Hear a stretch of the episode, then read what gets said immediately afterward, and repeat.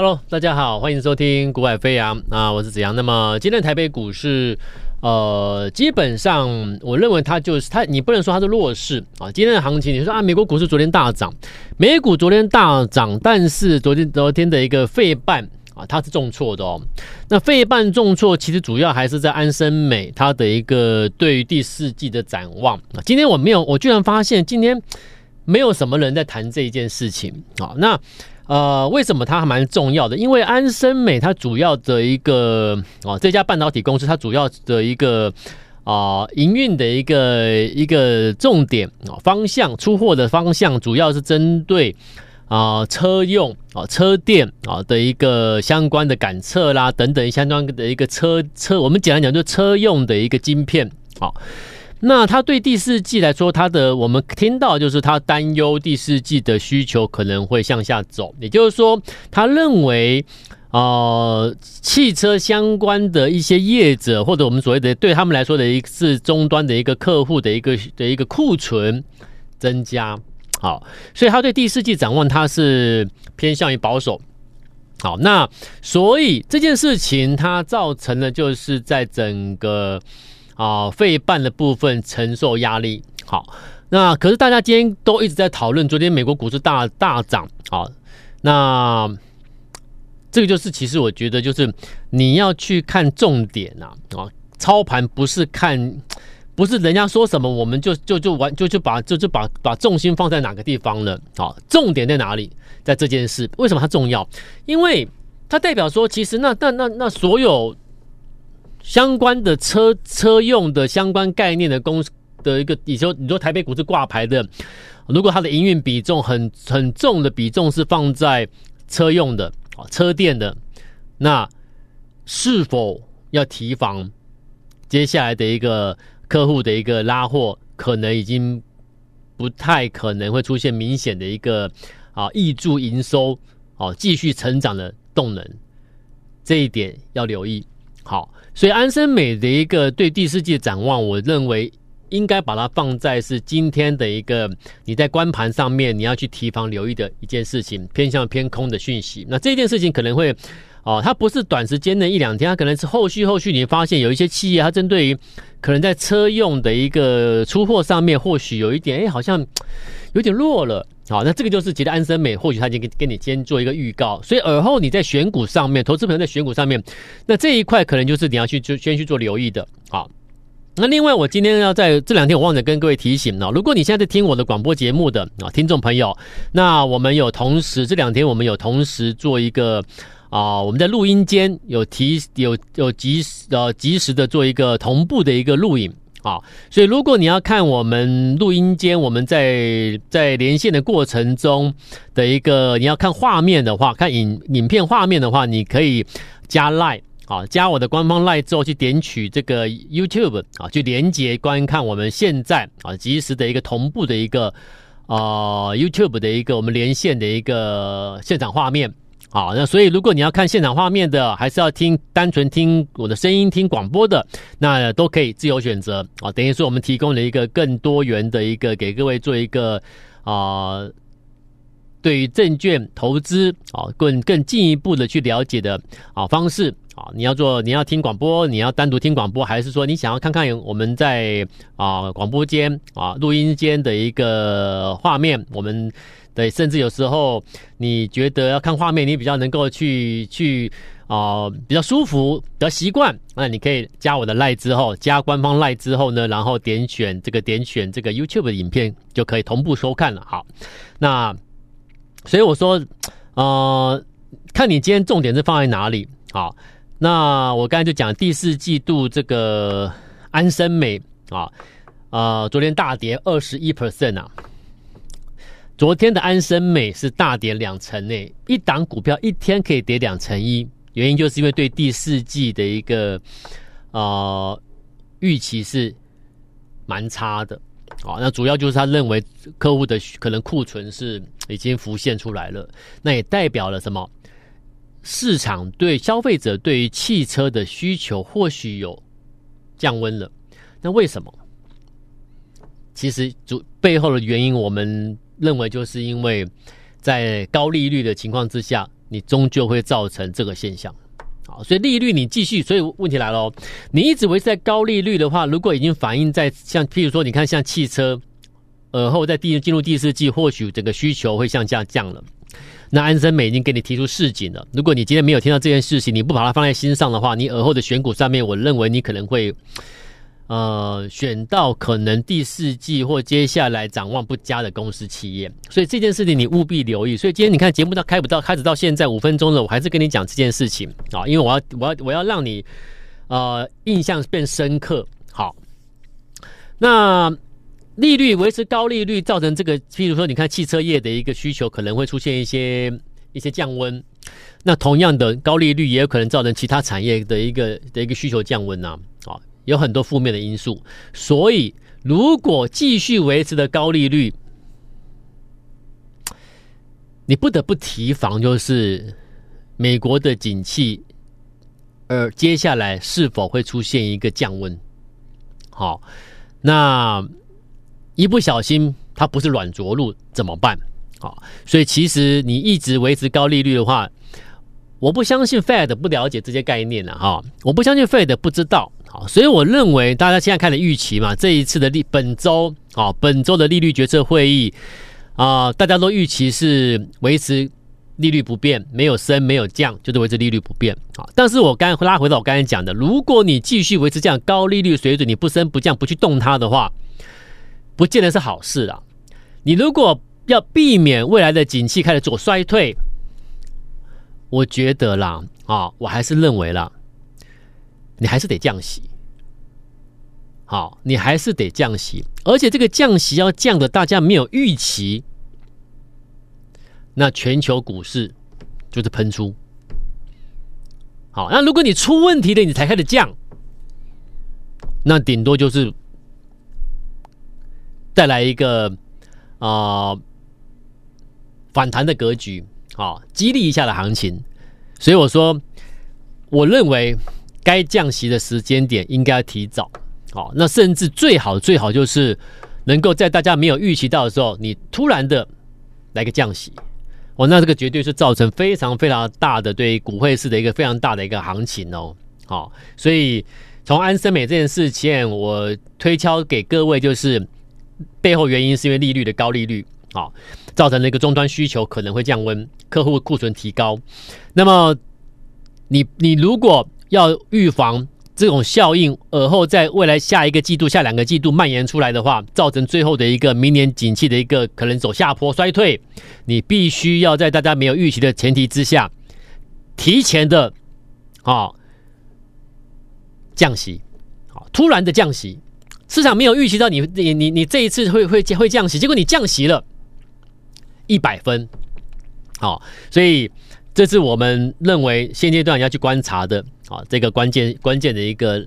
一个一个一个一个一个讯息啊，所以你看说穿的，就是利率嘛，啊，所以你 Fed 一直在升息，升的对，你要你要去抑抑制通膨，可是你但你抑制到最后，如果造成景气衰退，造成终端需求等等的就开始降温的话，我相信这也不是他乐见的啊，所以这件事情，我认为今天的重点就是这件事啊。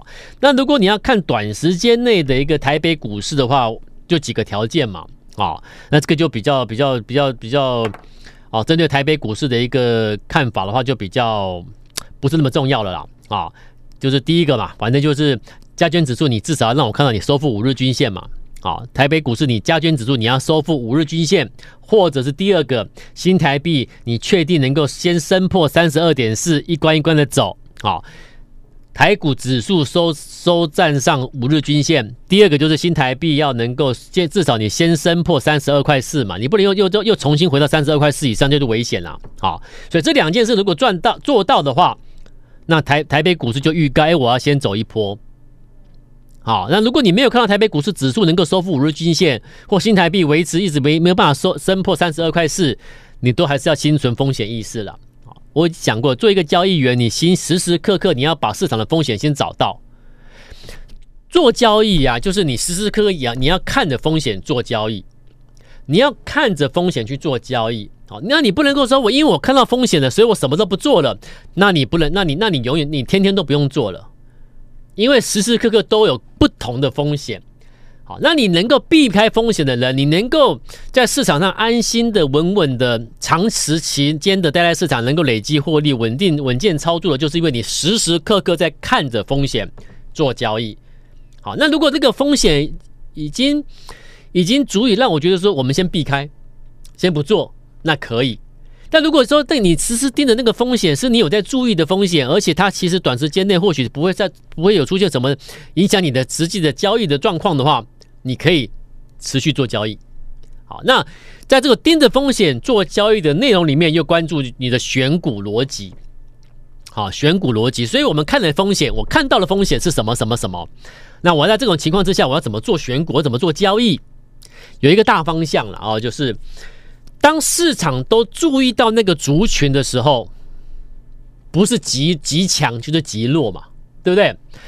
我以做交易这么多年，做身为交易员出来的这么多年的经验，跟各位分享，好，就是说选股一个很关键的大方向，一个逻辑啊，就是呃，当大市场大家都在看到那个族群的时候，那绝对是想你你很清楚嘛，就是那个族群一定是极强或极弱的格局。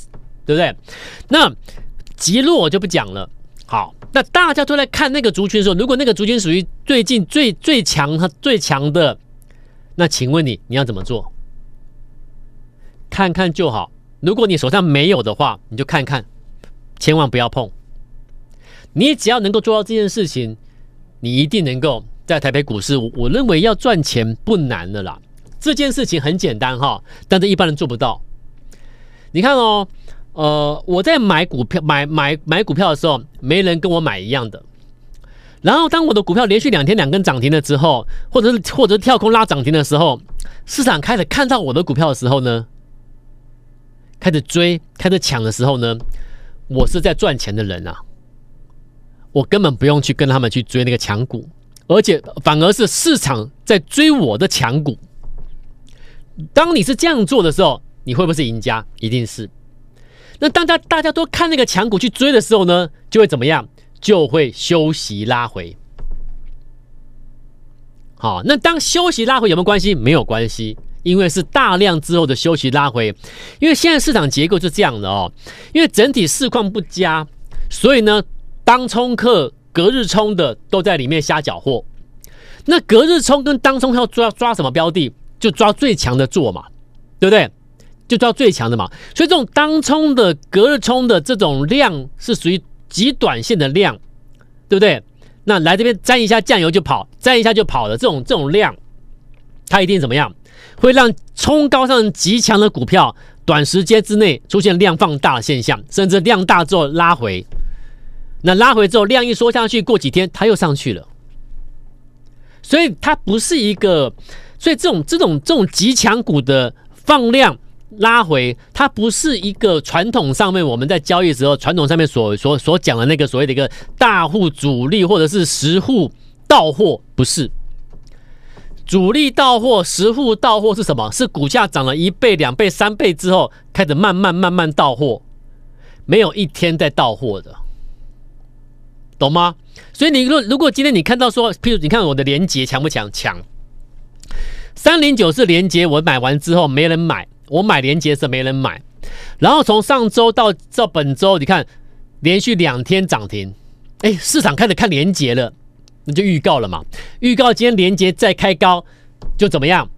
当冲也好了，隔日冲的怎么样？就要跑了。那这些短线短时筹码一跑，量就放大，股价就容易震荡拉回。好了，那这种短时的量一卖掉之后呢？就没有了，卖压就不见了，那就会变什么？就会变量缩，量缩酝酿之后呢，它又再准备再回到正常的方向轨道，继续再涨上去。好，所以就是这个，所以所以很多人今天很今天我们发现很多的啊、呃、财经节目，像你看盘中就是非凡嘛、东升嘛这一类的财经节目，一个分析师一个分析师接着接着访问，那主持人今天问来问去就是问。今天的 IC 设计啊，这两天的强股今天放量拉回有没有关系啊？是不是主力到货啊什么？你觉得呢？我刚才已经讲完了嘛，啊，所以我刚才已经回答这些问题了。所以你会担心，就是因为你昨天去追高，你今天早上去追高嘛？那如果你跟我们一样选股逻辑是，我在买的时候没人在买，那他准备要转折上去的，那你跟我一样很轻松看待，我就赚钱呐。我就是赚钱的人了，我根本不，我我根本不在乎你今天是什么什么什么开高走低，什么震荡放量，更何况这个震荡放量是因为前两天太强了，太强了就会造成什么？当冲客隔日冲的资金抢进，抢进之后今天开高上去就把就就压下来嘛，啊，它不，所以它不是一个主力实户的到货，主力实户的到户手法不是一日到货的，是分分批分批分批分沿途到货。好，所以所以你今天如果跟我说这主力到货什么到货，我觉得 sense 上面经验上面不够。好，那这个纯粹就是短时筹码的凌乱的时候重新整理的格局啦。啊，所以一个连结两天两根涨停之后，今天冲高上去给他给他到货，给他到，啊，而后再上。所以连结啦、安国啦，最近强的有没有啊？九阳啦，这些 IC 设计的都一样，在我看来都一样。好了，那这些 IC 设计都一样，短时短线的一个极强之后，市场开始讨论它之后，它就要休息的嘛，对不对？那休息不代表结束，而后还会再上，所以而后要再上前，如果还有再买一点的话，我还会再买。好，我们是这样做的。而那些那些短时筹码呢，又会怎么样？但而后它下一次再冲上去了，又又又又变热又变强的时候呢？哎，那就那就短线客怎么样？哎，又又进去了，一进去又又下来休息。好，所以你要做哪一种交易？